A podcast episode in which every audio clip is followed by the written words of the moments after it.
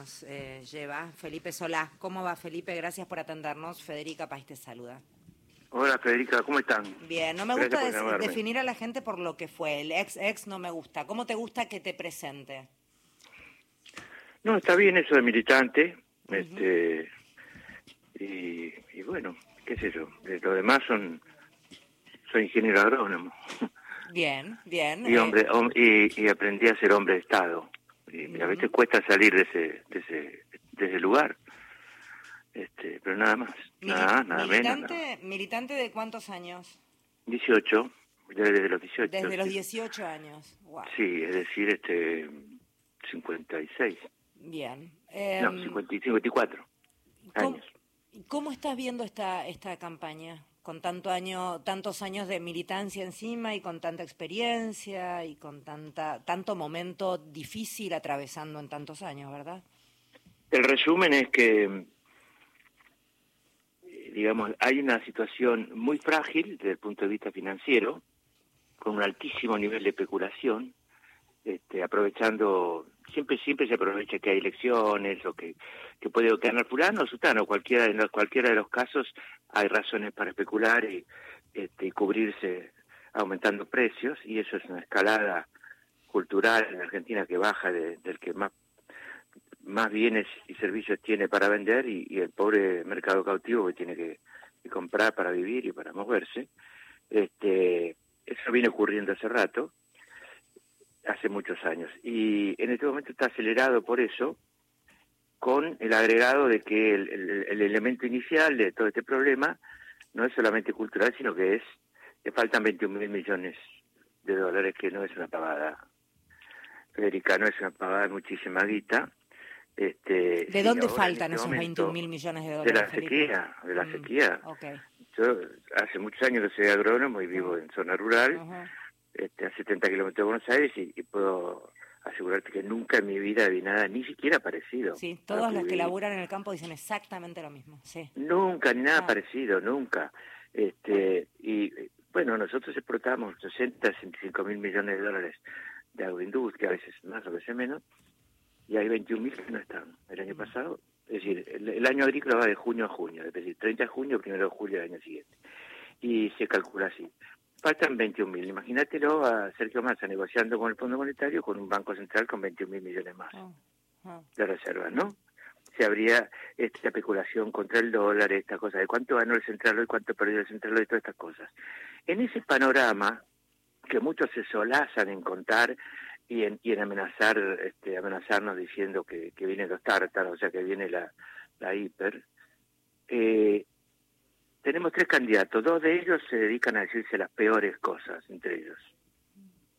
Más allá de todo, si vos pones de golpe en la radiografía, ves que el señor Milley dice que la señora Burris ponía bombas en los jardines de infantes. Yo supongo que nada peor se puede decir de alguien. No encuentro algo peor. No sé. Este, y lo dice tranquilamente, sin ninguna prueba ni nada. Y alguien dijo, se recibió, un, un, conductor de televisión delante mío dijo, ah, se, recibió de político, dice, no, se recibió de infame. Yo jamás pensé que iba a ir a defender a Patricia Burrich a, la televisión, iba a defender a Sergio, Sergio Massa, y, y de golpe dije, no, eso es una infamia, eso no se puede decir. Bueno, ese es uno de los que yo creo va a ser este, uno de los dos que van a competir en el balotaje, yo creo que el otro va a ser Massa. Ese es el nivel.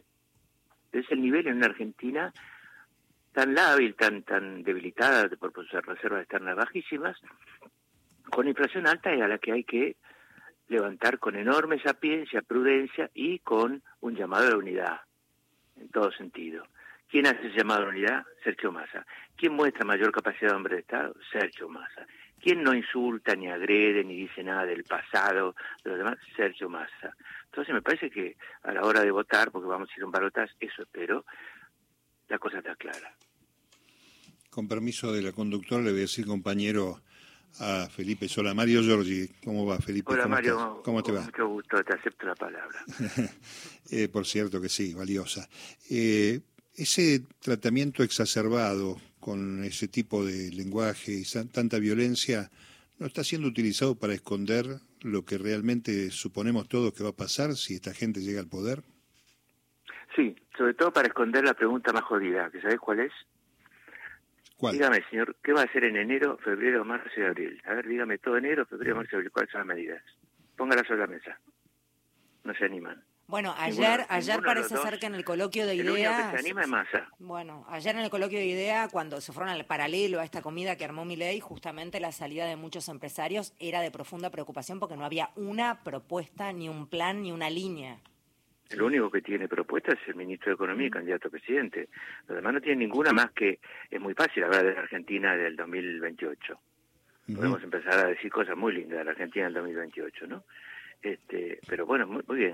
Mañana, 10 de diciembre, ya estamos muy cerca. A ver, ¿qué haces? ¿Qué haces en enero? Suponete que te damos 20 días para que te pongas un poquito más canchero con los botones. Después, ¿qué, qué vas a hacer en enero? Decime cuáles son tus medidas. ¿Cuáles son en febrero? ¿Cuáles son en marzo? Porque eso es lo que hay que exigirle al, al que sea presidente hoy. ¿Cuáles son en abril? Animate a decirlas y ya te las podemos discutir o pensar antes de votarte. Ahora, Felipe, eh, a vos te tocó, bueno, dar vuelta el tema del patacón para acá en la historia de que todo el mundo anda recurriendo a cosas del pasado en crisis severas. Este, esta en los 40 años es la elección con mayor cantidad de incertidumbre para muchos sectores, para los más vulnerados que acompañan a Milei por cambio y algunos empresarios que ayer estaban dubitativos para ver qué es lo que dice este candidato que no tiene antecedentes de militancia política y demás y que hace referencias a 107 años atrás en materia económica. Bueno, históricamente las elecciones, voy a imaginar un balotaje, con tu permiso, Mario. Históricamente las elecciones se pueden haber dividido en peronismo o gente que lo votaba, y o gente que lo votaba, y antiperonismo y o gente que votaba lo otro. Que antes estaban desunidos y que tuvieron dos uniones. Alfonsín, que fue la versión más moderada del antiperonismo, tan así que todavía lo recordamos con bastante afecto, y este, la segunda que es Macri. ¿no? la segunda uni- unión electoral antiperonista. Estas que vienen son entre peronismo más todos los que quieran venir, moderación democrática, en el sentido de la convivencia de los argentinos, y del otro lado, este, agresión vacía, agresión, agresión que quiere imponer una teoría elaborada en Austria hace un siglo, más de un siglo, este, y nunca probada, nunca puesta en marcha.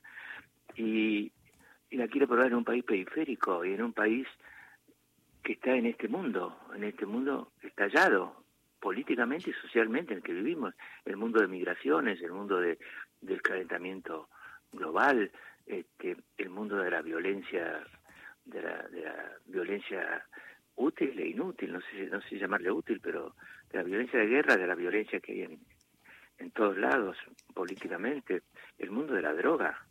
La droga es el señorío del mundo. Bueno, todo eso no, no importa.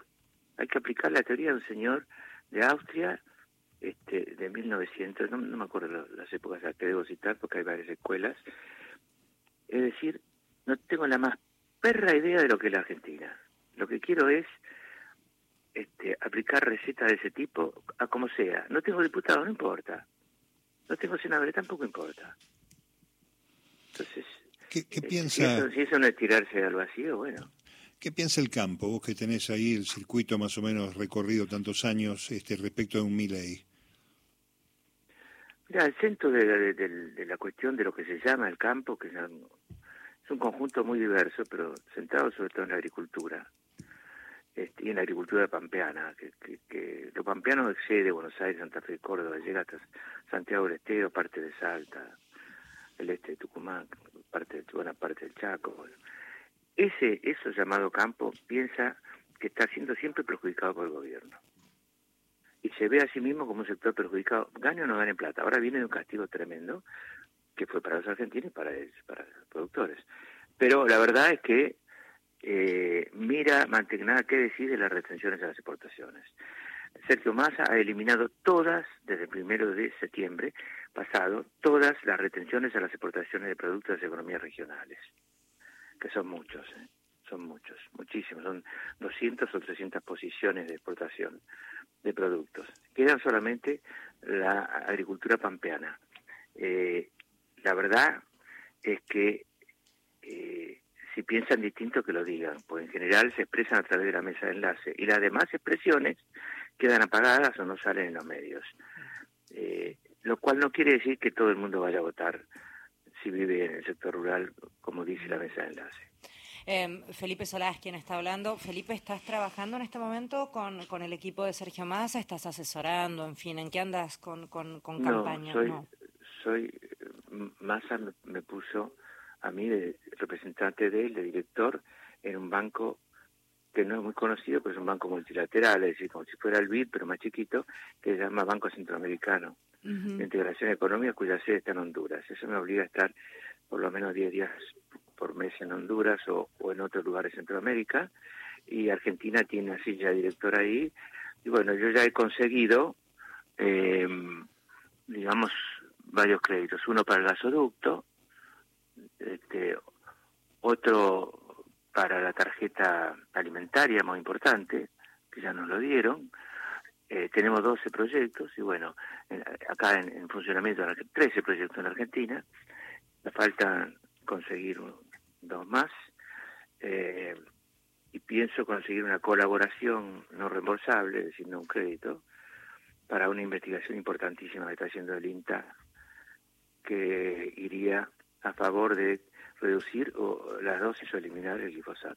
Bien, bien, bien. La región pampeana. Eh, cosas que en general no se saben, está bueno, Felipe. No, esto no se sabe porque hay que las investigaciones llevan tiempo y hay que esperar resultados. Pero es, es interesante contar que se está trabajando en alguna línea, más allá ah. de, digo, porque tampoco se sabe que hay un trabajo en esa línea, ¿se entiende lo que te estoy diciendo? Eh, sí, yo, yo, vi la posibilidad de conseguir una, una cooperación importante ojalá sea, me den lo que pido, que son 500 mil dólares, y miré muchos proyectos de investigación, ya, ya tenemos bastantes proyectos con, con la agencia de investigaciones que depende del Ministerio de Ciencia y Tecnología, que trabaja muy bien, muy, muy bien. Te diría que es difícil que el sector del gobierno trabaje tan bien. Ahora, además, eso son créditos. Ahora, eh, la cooperación técnica que te digo, yo busqué, obsesionado con el tema de cada vez se usa más glifosato, porque las malezas son cada vez más resistentes, y no hay digamos, no hay alternativas a ese modelo, mm. tampoco puedes parar la agricultura y, no, mm. dejar de exportar 40 mil millones de dólares, ¿no? Porque dentro de esos 60 que yo dije, la agricultura son 40, por lo menos. Entonces, descubrí una línea de investigación, hablé con el jefe de biotecnología del INTA, que debe ser el tipo que más saben de biotecnología en el mundo, y que salió del sector privado para volver al INTA, notable, y, me vino y me explicó cuál era la línea, que yo, yo más o menos tenía una síntesis, me la explicó, se explicó a mí, y a los que trabajan conmigo acá, este, adecuadamente me, convencí de que podemos acelerarla mucho con más, con más presupuesto. Y bueno, y es la salida al problema del glifosato, de la soja transgénica, que dio muchísima plata en Argentina, pero que ahora es un problema ambiental que puede crecer o que va creciendo a poco, es también por la vía biogenética, es decir, por, la, también la ingeniería genética. Mm, te tengo que despedir. Pero no voy a entrar más en detalle porque Muy este bien. es te, claro, te quiero preguntar solo por la chancha o el chancho, ¿cómo anda? ¿Sigue? No, se murió. Uh, no te puedo creer. ¿Pero sabes cuánto hace se murió? Tres años. ¿Tres años? Sí, Tenía un el 5 de septiembre. Le cuento a la gente que era pelota el chancho de el chancho de Felipe Solá, que era chancha, era, perdón, no quiero cambiarle el género, y era una chancha célebre.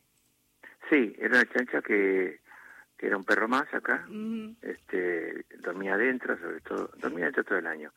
Este, pero nosotros ya sabíamos hasta cuándo quería comer por el tipo de, de ronquido o cuando quería que, que ir a acostarse que te acostaras al lado y la acariciar hasta que se durmiera. Y pesaba, ya cuando se murió pesaba 150 kilos. ¿Y se murió de muerte natural, Felipe, o se murió sí, por se murió de muerte natural porque fue criada guacha, es decir, fue criada por nosotros de chiquita.